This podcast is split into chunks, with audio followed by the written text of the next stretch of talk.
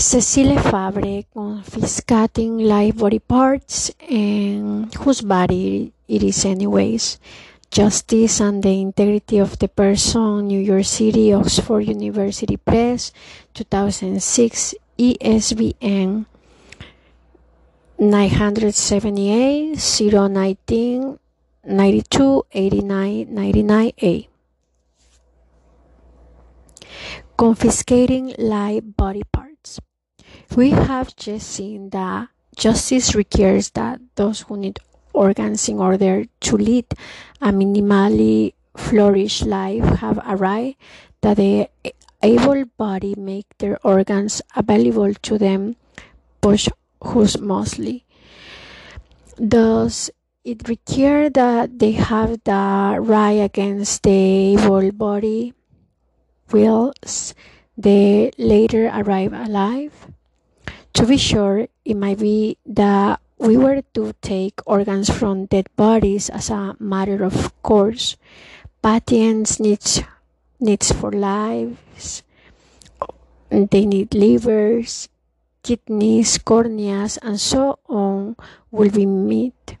However, blood and bone marrow must be transplanted live, and in some cases, the only eligible suppliers of, say, kidneys and livers might well be live individuals. For all these reasons, the question of the confiscation of live body parts must be addressed. Interestingly enough, although it has not exercised theories of distributive justice, it has exercised some moral philosophers.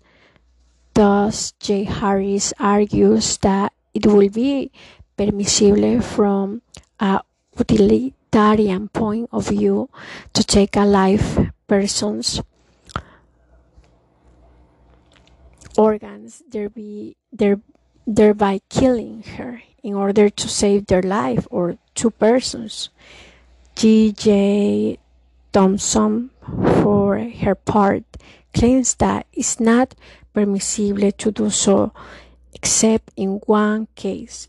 If one maims some other individual in the hope that they will die and if thereby responsible for the fact that they need organs as a matter of life and that it is not unjust to take his organs so uh, as to save his victim's life. Thereby that it is not unjust to take his organs so as to save his victim's life. Thereby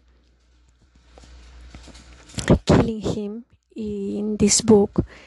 I reject the kind of utilitarianism posited by Harris and I focus on issues of distribute as opposed to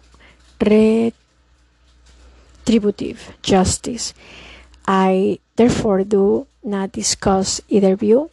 Rather, my I am is to defend the following two claims. If one thinks that the badly off have a moral right as a matter of justice to the material resources they need in order to lead a minimal flourishing life, then in some cases to be described below, one must be committed to conferring on the sick a moral right that the able body supply them the body parts they need in order to lead such a life. One can confer such a right on the sick without compromising the autonomy of the able body uh, to an unacceptable extent. It make an argument to the effect in section 5.2 in section 5.3 I reboot two objections to it to with to confer on the sick right to the live body parts of the able body. A violates the bodily integrity of the letter, and B constitutes too much of a interference in their life. Finally, in section 5 4, I consider uh, a palatable and possible implication of my argument in favor of the duties to provide personal service and body parts, namely the coercively directed provision of sexual and reproductive service. Before I start, I should make it clear that I should not consider whether it is ethical, acceptable to take body parts from underage children, animals, individuals in a persistent mm, vegetative state, abort, fetus, and mentally disabled individuals, as indicated in chapter 1. My concern is with what persons owe one another. Nor should I deal with the difficult question of how to allocate body parts amongst the sick. My main concern in sum is to show that assuming agreements on eligibility criteria for medical treatment. The sick have a right as a matter of justice to some of the body parts of healthy adults. Arguments for the confiscation of live body parts. I point out the outset of this book that very few philosophers address the question of the demands of justice with respect to our body. Eric Rakowski is one of those who do, in his view, justice requires that people have equal amounts of mental, material, and physical resources and be compensated for unchose addictions. In sanctions, voluntary arrangements whereby adults enter pools of suppliers and receivers of organs, as well as the compulsory taking of organs from minors who are not capable of making the decision to enter such a pool. Rakowski claims that enough people will enter such a schemes to meet the need for organs. It is unclear to me whether he is correct, for the likelihood of every needing an organ is very small, and it is therefore entirely conceivable that someone might decide to take a calculated risk and not to enter a pool of donors, receivers, as Rakowski himself concedes.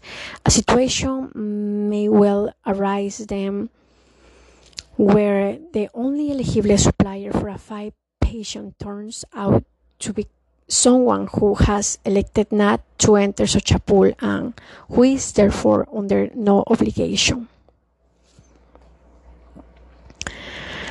to make his organs available in such a situation equality of physical resources will not obtain. Rakowski's proposal is rather modest since individuals must consent to be considered as suppliers in order to be held under a duty to supply by contrast in arguments for the compulsory taking or live body parts.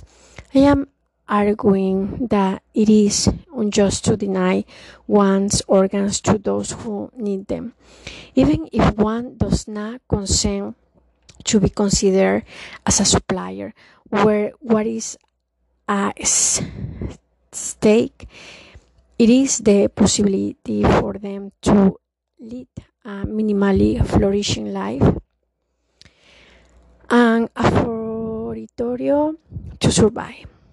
To put it differently, the sick, or so I argue, have a moral right against the able body that the letter gives them, some of their body parts wise alive. Now we saw in chapter 4 the body parts are the kind of goods of which it makes sense to save that one can have a right to them and the juncture whoever is worth revisiting the claim. Three, I argue that the provision of a good can be protected by a right. If the good is such a that to be under a duty to transfer it to someone else does not undermine our personhood. In them pointed out that to be under a posthumous duty to transfer our body parts meets the condition since we no longer have an intimate connection with our body once we are dead. However, wise we are alive, and in those cases where transferring a body part to someone else will cause us to die. Being under such a duty will destroy us as a person, since we see to be a person when we die. Accordingly, justice cannot require of us that we deserve ourselves of our brain, our hearts, our lungs, and the whole of our lives on livers. Of course, that it cannot do so is contingent of the state of medical technology for the simple reason that the fact that losing our heart, lungs, or liver will destroy us as a person in so contingent. Suppose someone needs a heart that I am compatible donor, and that my heart, unlike the patient, could be replaced by a machine. If I had to transfer my heart to the patient under such a condition, I would not case to be a person. Once can I imagine similar scenarios involving the lungs and the whole liver, but not the brain. In any event, as long as we have not developed the relevant technologies, justice cannot require of us that we divest ourselves of the aforementioned body parts. However, it can, which is not to say yet that it does, require of us we transfer our kidneys, corneas, blood, bone marrow, and parts of our lives since we will still be a person even if we were under a duty to transfer them to the sick. As I concern in chapter 4, the claim that body parts can be regarded as resources to be redistributed will sound odd to many, but as I know there it the conception of personhood I sketched in section 1.2.1 is correct. Whatever whereby one must have and continually perceive oneself as having a body in order to be a person then as I will be organ supplier I can envision my dead body being divested of its essential organs without my person being undertreated and I can it runs quiet easy conceive of my organs as resources for someone else. Here, however, I claim that they ought to be conceived of as resource to be distributed even when the supplier are alive, and that might seem deeply wrong. For if having a body is necessary to being a person, so surely one might be tempted to insist. We cannot really think of it as a set of resources. Remember Sartre's words. I am not in a relation to my hand in the same utilizing attitude as I am in a relation to my pen. Recall Dworkin's argument to the effect that body parts should not be regarded as social resources on the grounds that they belong not to someone's circumstances, but rather a part of his person and consider friends claim to the effect that certain attributes, for instance, one's bodily organs, are so closely related to a conception of oneself that to make them available for treading off in a shame of morality will be as it were to gain the world and lose one's soul. However, there are three related points to be made which support the view that live body parts are resources in the sense in which things are resources. First, we need them both in order to implement our conceptions of the good lacking either of them, let alone both might constitute, might constitute a serious handicap and they can be taken away from us without our ceasing to exist as a person. I do not mean to imply that we ought to relate it to our kidneys, corneas, blood, and bone marrow exactly as we relate to other resources, which we are in a position to transfer to those who need them, such as, well, indeed, nothing. I have said so far implies that we ought to be able to detach ourselves from our body parts just as we ought to be able to detach ourselves from the money which we have deposited at the bank and on which we have to pay taxes or from a plot of land which we have bought and from which we are expropriated. Rather, I only mean to suggest that we ought not to be so attached to them as to consider them essential to being a person taught court.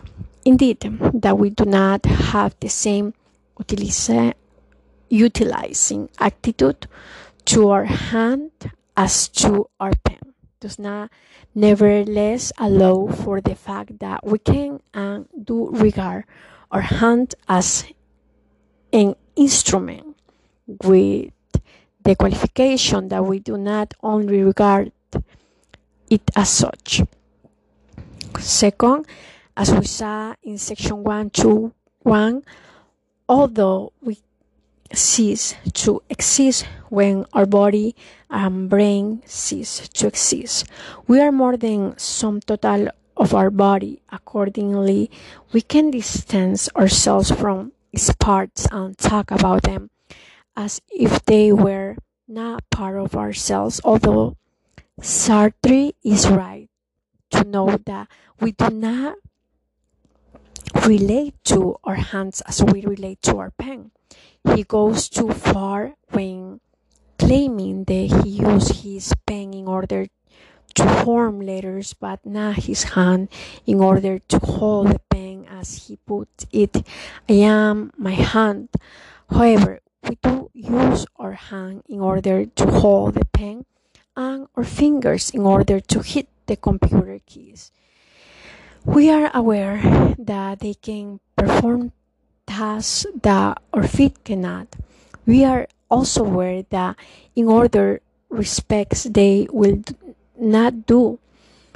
We use a screwdriver precisely because we know that our fingers are not strong enough for the task of screwing a shell on the wall. We simple are not our hands It is who write and not my hand. It is who smile and not my mouth. It is who exper- experience humor and not the part of my brain which does and so on. Third, Sartre claims that his attitude to his hand is different from his attitude of his pen. Derives whatever strength it has from being acclaimed about the hand, it will be equally strong or almost strong. I think if it is distinguish the foot from the shoe and the eyes from the glaze, but it could be considerably less powerful as a claim about kidneys, pancreas, the liver, blood, and tissue for consider is being embodied. It's necessary to being a person. It is because we need a body as a filter between ourselves and the world through which we experience the letter moreover. We literally see ourselves as embodied beings as I type these sentences. I see my fingers move on the keyboard. I am aware of my eyes looking at the screen and so on. Finally, we are aware that others' perceptions of us is in large part perception of the body we happen to have it is natural then, if misguided, that we should think of those parts of our body which enable us to experience the world and which others can see. Limbs, eyes, as instruments perhaps, but as part of ourselves for sure. In contrast, although our internal organs and tissue enable our bodies to function as a filter between us and the world, they are not the mean through which we are subject of experience accordingly, even if it were correct to claim the body parts which are such a mean ought not to be conceived of as resources on those very grounds it will not be correct to rule out from distributable resources. Those body parts which are not such a means. Now, will it be correct not to rule out from distributable resources those body parts which, for being internal, cannot be seen by use and others, and these do not contribute the part of us which were present to the war and the loss of part of which could conceivably change our perception of ourselves. In short, apart from the brain, the heart, the lungs, and the liver as whole, the loss of which will undermine our personhood, all body parts are kind of goods of which makes sense to say that the sick can have a right to them against the living. Of course, this is not enough to establish that they actually do have the right. However, in chapter 4, I argued that the consideration which support their view that they needly have welfare rights to some of the resources of the now dead well off also support the view that the sick have a right to the organ of the now dead able body.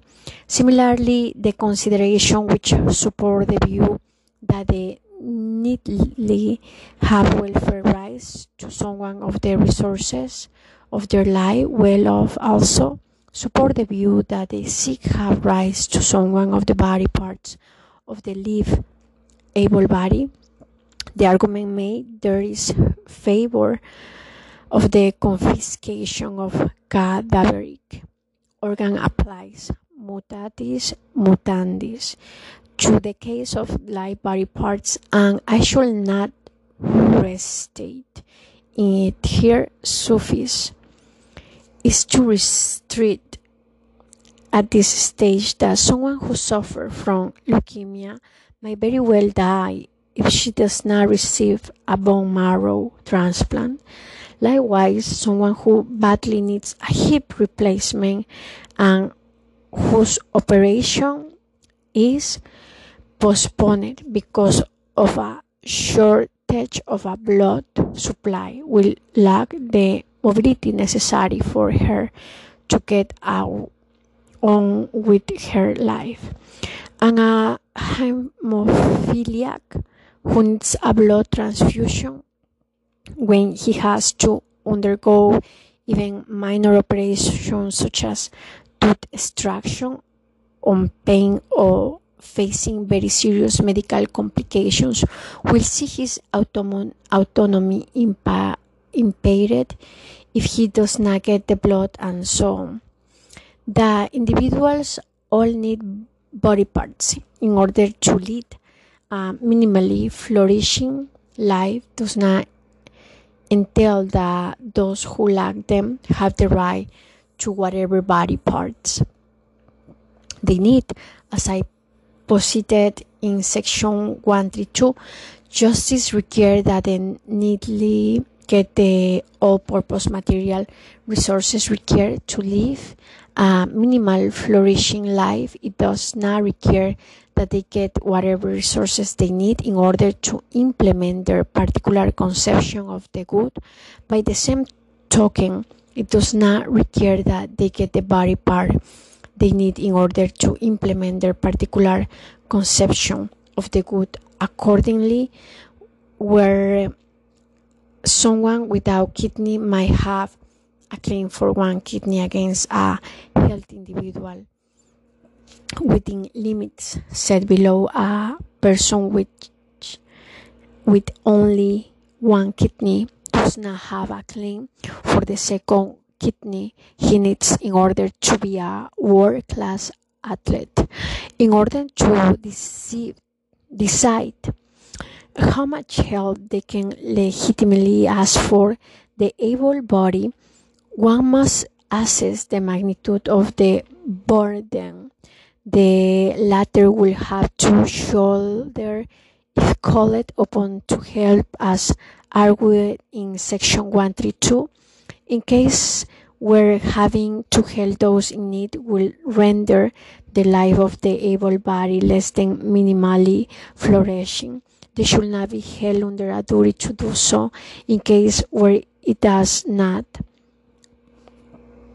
they should be held under the duty to do so, or thus then and a very difficult one and that it should identify cases where potential suppliers will not lead at least then minimally flourishing life where they call upon to help. Now, on one hand, it is trivially obviously that for the able body to lose their kidneys or corneas might very plausibly render their lives less than minimally flourishing, as they will be deprived of someone all purpose means necessary to implement a conception of the good that will give some meaning to their life.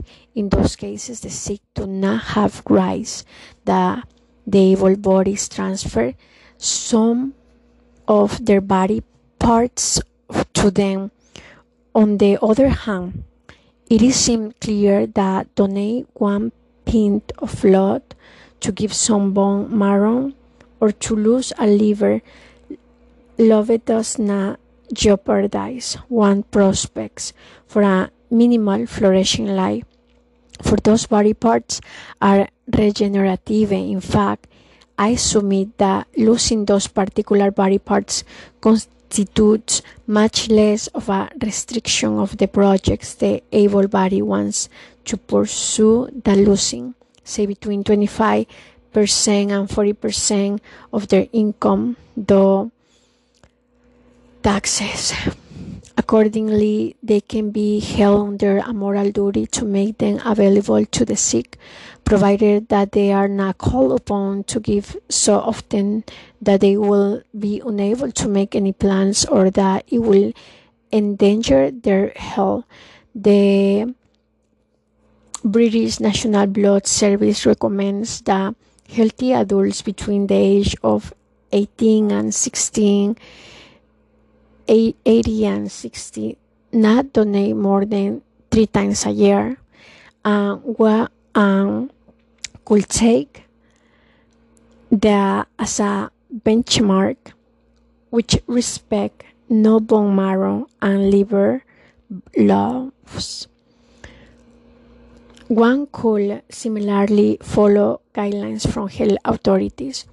The hardest question, though, is whether one can hold the able bodies under a duty to give a kidney or a cornea to someone who lacks one, where losing both kidneys or corneas will deprive the able body of all purpose means losing on such an organ will not do so. Accordingly the able body could mount a successful challenge to being held under the duty to donate only if they could show that by losing one such organ they will be unable to implement their current preferred conception of the good. And that upon close rational and critical scrutiny there is no alternative conception of good compatibility with losing those organs which will render their life minimally flourishing. Clearly, losing a kidney or a cornea in adulthood not only restricts range of conception of the good one can frame and pursue it, it might also necessary, necessitate receiving one existing conception of the good, something which, as one grows older, is increasingly difficult to do. This is identically is even more true. This is incidentally is even more true with respect to corneas since one has one on the whole and greater need for full vision than for two functioning kidneys. However, whether losing a kidney or a cornea will prevent the able body from leading a minimal flourishing life in the way described in the last paragraph, in part depends on the medical complications arising from the loss of those body parts, the kind of life the able body are living, and who easily it will be from them to find a alternative meaningful conception of the good were they to lose one of those organs on the first count available data suggests that the side effect of a nephrectomy are minimal. To be sure, someone who has transferred one of his kidney to the kidneyless will incur some risk of disability and impair impairment if his one remaining kidney fails, but assuming the his condition could only be treated by a kidney transplant, he himself will be eligible for such an operation and will have a right against their parties still, where the probability of suffering from total kidney failure be so high as to continue a higher risk than the risk the able body standardly incur and will therefore impose on others in their everyday life, then they ought not to be held under a duty to donate. If that were the case, however, that will not undermine my case for the claim that the sick have a right against the able body, that they later give them blood and bone marrow, On the second and third count, we, whereas having to give a cornea might have catastrophic consequence for a 50 years old professional painter or photographer. It might be bearable for a piano tuner. Similarly, whereas having to give a kidney might blind the life of a world class athlete, it might have very little effect on the life of a sedentary academic. Moreover, it might blight the athlete life only temporarily but not forever. After all, many athletes who suffer a career ending injury retrain and do something else. I cannot fully deal with such a comparison here. I should simply note that is the lie of the immense difficulties encountered by the kidneyless and the blind. We cannot afford not to take serious the suggestions that the able body might be able to help them by giving them the relevant organ without incurring the cost we tend to think they will, and indeed determining how much individuals own to one another on the basis of their conception of the good and engaging in the kind of calculations described above is not a novel idea. Theories of justice who hold the tenets of a standard morality to be true and who argue that justice requires that everyone have prospect for minimally flourishing life believe that no one can be held under a duty to help the needy and the cause of his freedom occupation occupational choice. But that one can be held under such a duty at a least cost imagine a badly paid musician could work as a highly paid lawyer but who loves his job it would be wrong. Or so these theories believe to taxing in proportions to the earnings he could make as a lawyer, since one will thereby force him to give up on his preferred conception on the good and to spend his working life doing a job he hates. But it will not be wrong, or so many of them will argue, to increase his task, wherein to the extent that although we could still work as a musician, he could have to do less photography and except hobby he loves than the currently does. If such a consideration can be brought to bear, albeit in a rough and ready way, on the legitimacy of taking material resources from those who can afford to help the poor they can also brought to bear in as raw and very way on the legitimacy of taking body parts from those who can afford to help the sick. How much calculations could be made in this is another matter. So far, I have argued that able bodies individuals are under a duty to transfer some of their bodies parts in other people need uh, then in order to survive or to lead a minimal flourishing life but that in itself does not tell us who should fulfill the duty in cases where there are more eligible suppliers than needy recipients in cases involving blood and bone marrow where they need body parts in indivisible and can be supplied by several individuals. There are two ways of selection who should fulfill the duty to transfer.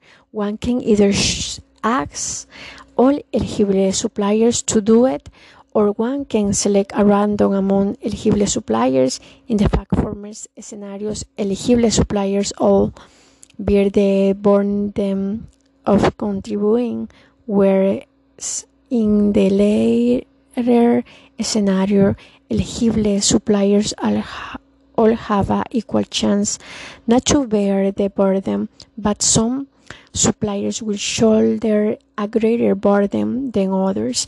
It is a fair, I think, that all eligible suppliers contribute. Compare this with taxation is advocates are not claiming that one should select at random among all potential taxpayers those who will have to pay a tax. Instead, they are claiming that all taxpayers should pay. Having said that, should the cost of using eligible supplier prove too high? One could devise a rotation system whereby each supplier will be called upon to transfer some of their body or bone marrow once every year.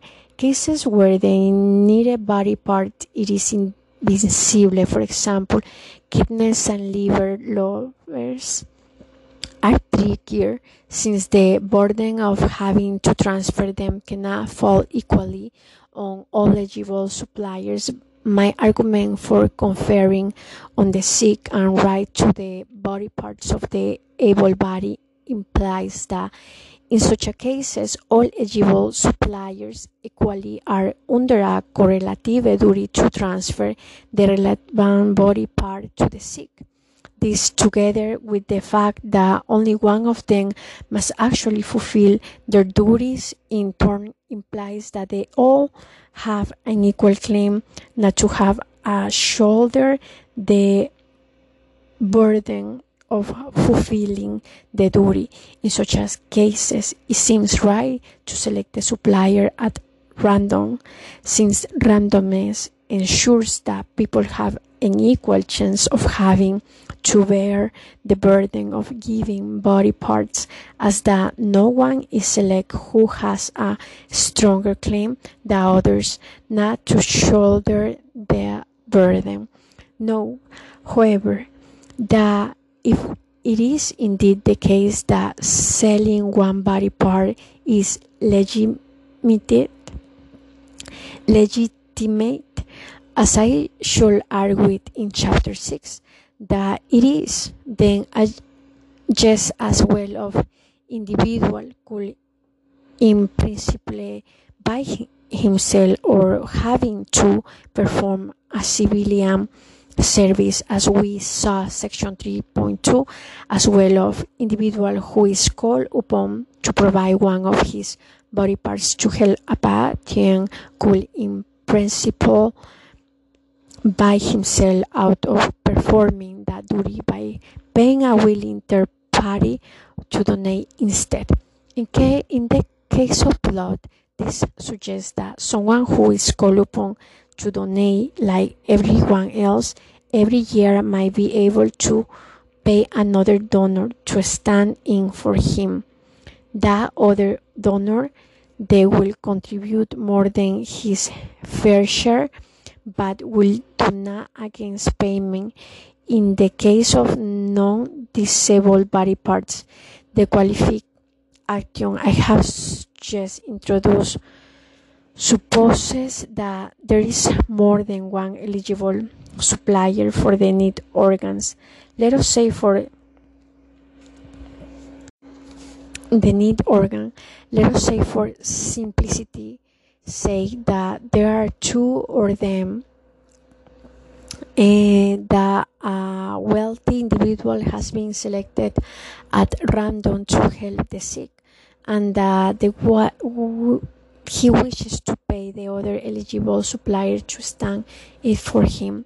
To reiterate here appointment in section 3.2 if the grounds for the obligation to help is the need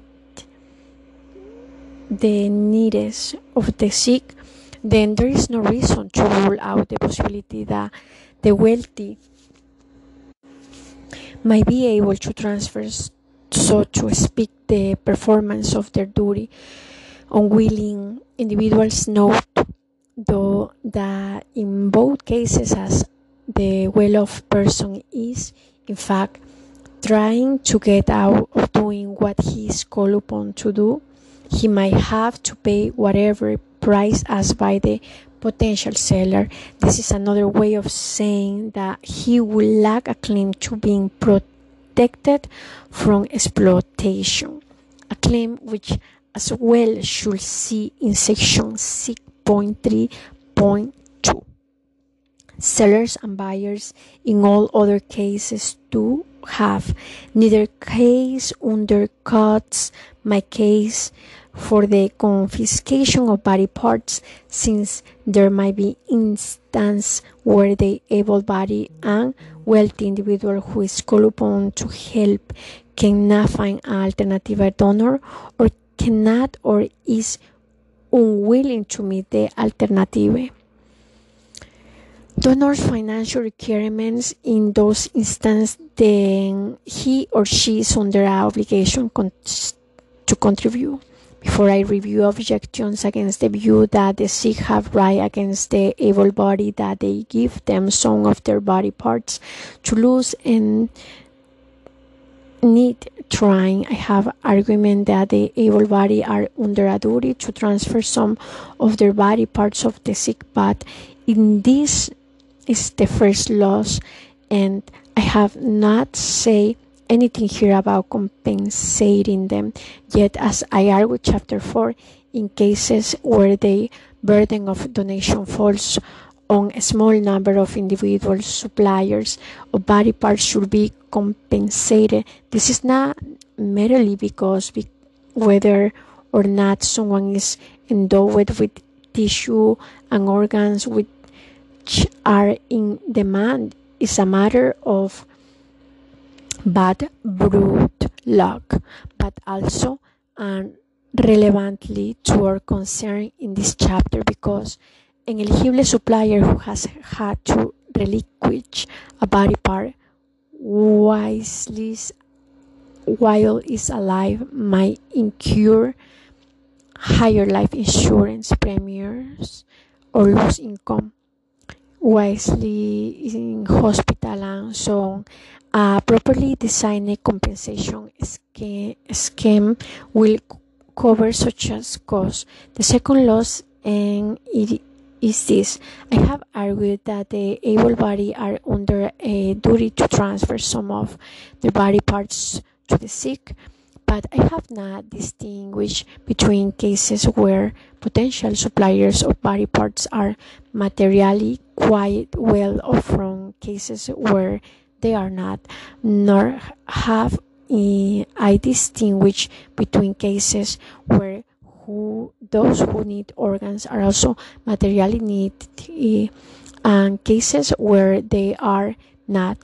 We might be faced then with a situation where where the patient is relatively well off but where the only eligible suppliers is not some might think that in that case uh, not to be held under a duty to provide with a body part on the ground there is will be unfair to confiscate against his wishes some of the body parts of a poor individual. So as to help a wealthy transplant patient for the former alter all after all is worse of them the latter where his organs to be confiscated not only will be materially worse of that the transplant patient which is unjust he will also suffer the additional injury of not having his wishes concerning his body respect. I do not think that whether or not one is under a duty to make one body parts eligible to the sick depends on one's share of material resources for a start. I assume the outset of this book that justice does not require the material equality. Obtain accordingly the fact that is materiality words of the it is not unjust provide that he has the resources he needs and to which he is entitled to lead a minimally flourishing life. These objections under study cannot allege the, peru, pur, the putative injustice of this inequality as a reason for except from helping.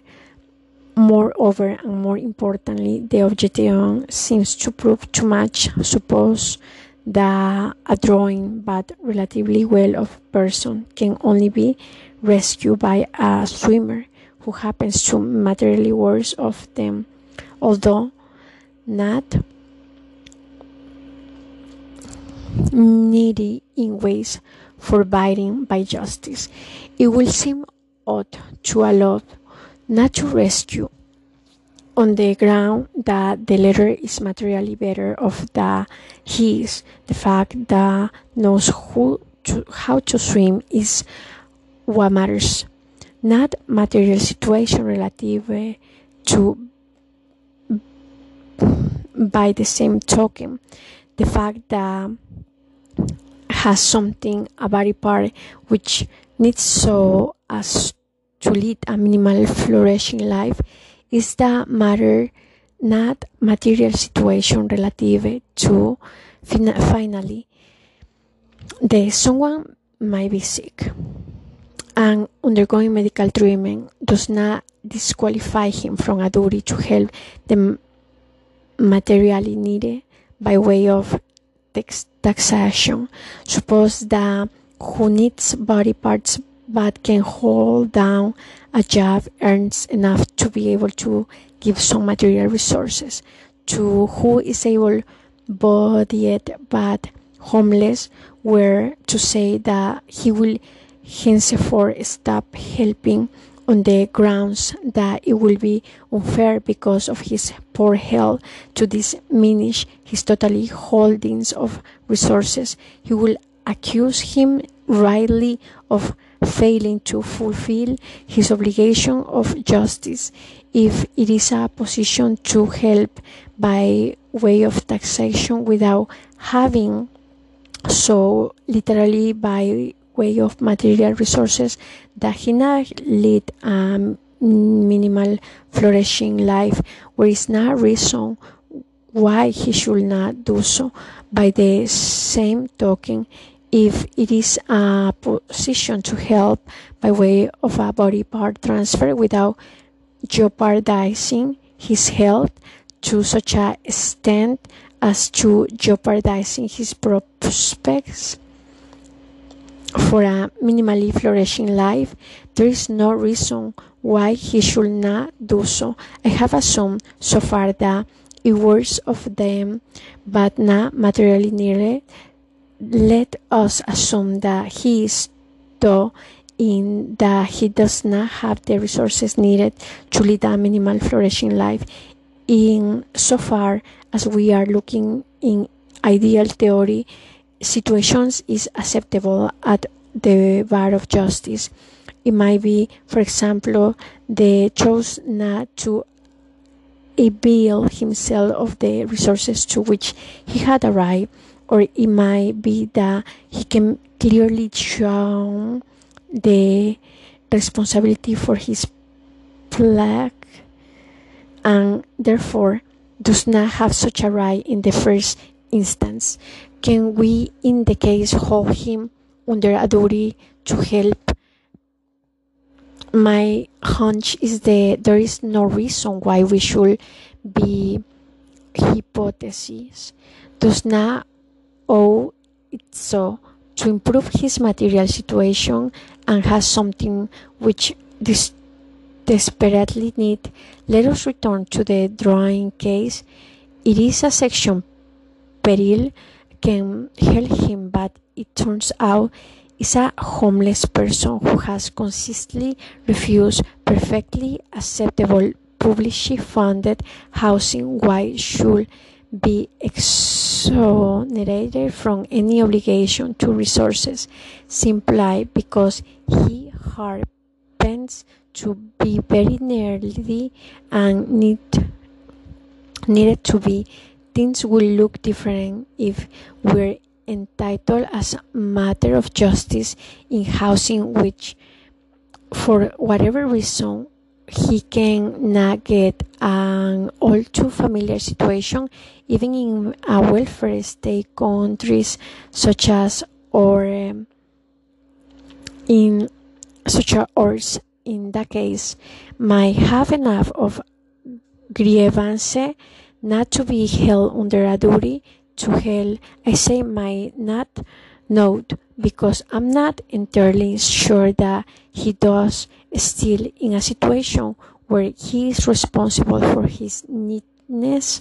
He does not have such a, a grievance and correspondingly does not have a claim not to help by the same token does not have a claim not to help provide that we can apply the non-responsibility condition that is provided that we can assess that it is responsible for his pledge without getting him to make shameful revelations about himself.